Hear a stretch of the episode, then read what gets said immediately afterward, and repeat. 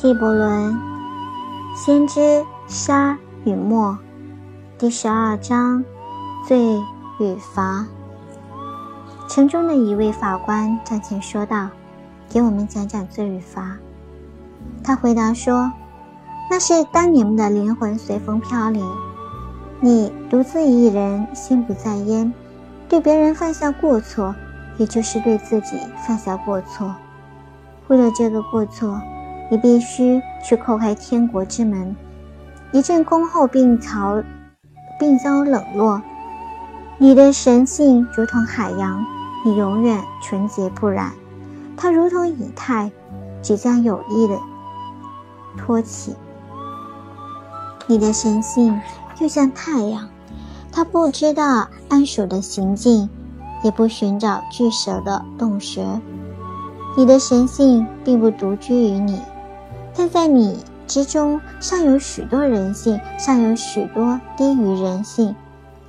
它只是未形成的侏儒，在迷雾中梦游，寻觅自己的觉醒。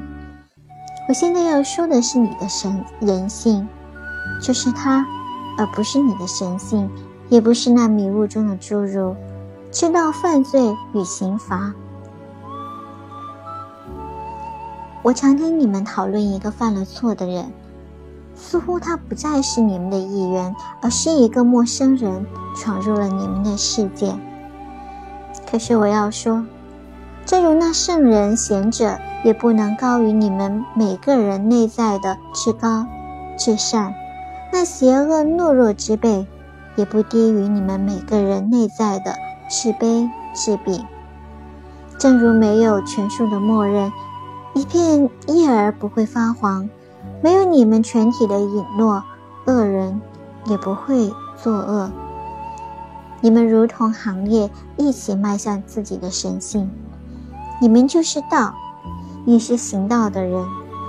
当你们中有人摔倒，他为后人摔倒，让他们留心绊脚石。对了，他也为前人绊倒，他们虽然步子更快，脚力更稳。却没有搬开那绊脚石。还有一条，虽然这话沉重地压在你们心上，那被杀的对自己的被杀不是无责；那被抢的对自己的被抢，并非无辜；那正直的人与恶人、恶事不会无关；那廉洁的人对凶残行径也未必清白。是的。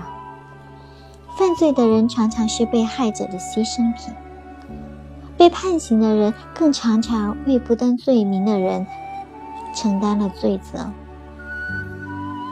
你无法区分公正、公正与不公正，无法区分善与恶，因为他们面对太阳并排站着，就像黑线白线织在一起。当黑线断了。那织工要整块布细细查看，还需检查织机。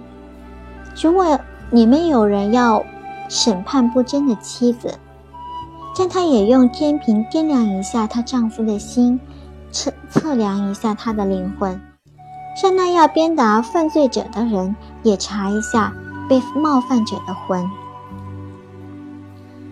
如果。你们有人要以正义的名义惩罚，用斧子砍伐邪恶之树，让他也看看树根。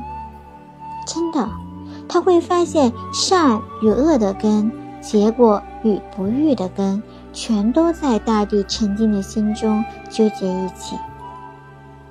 你们主持公正的法官们，对那行还诚实而精神偷盗的人，你们将作何宣判？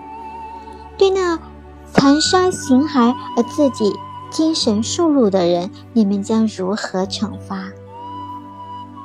对那行为欺诈压迫的人，你们将如何起诉？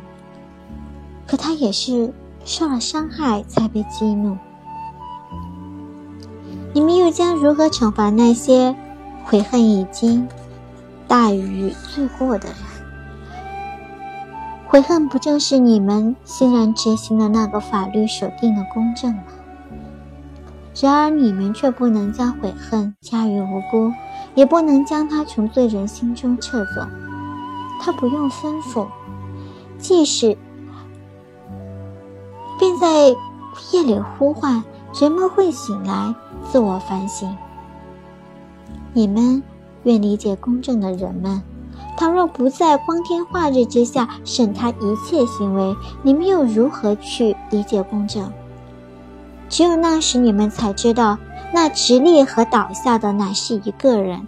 他站在介于自己侏儒夜晚与神性白昼的朦胧之中。你才知道，那大殿的鱼石并不高于它最低的基石。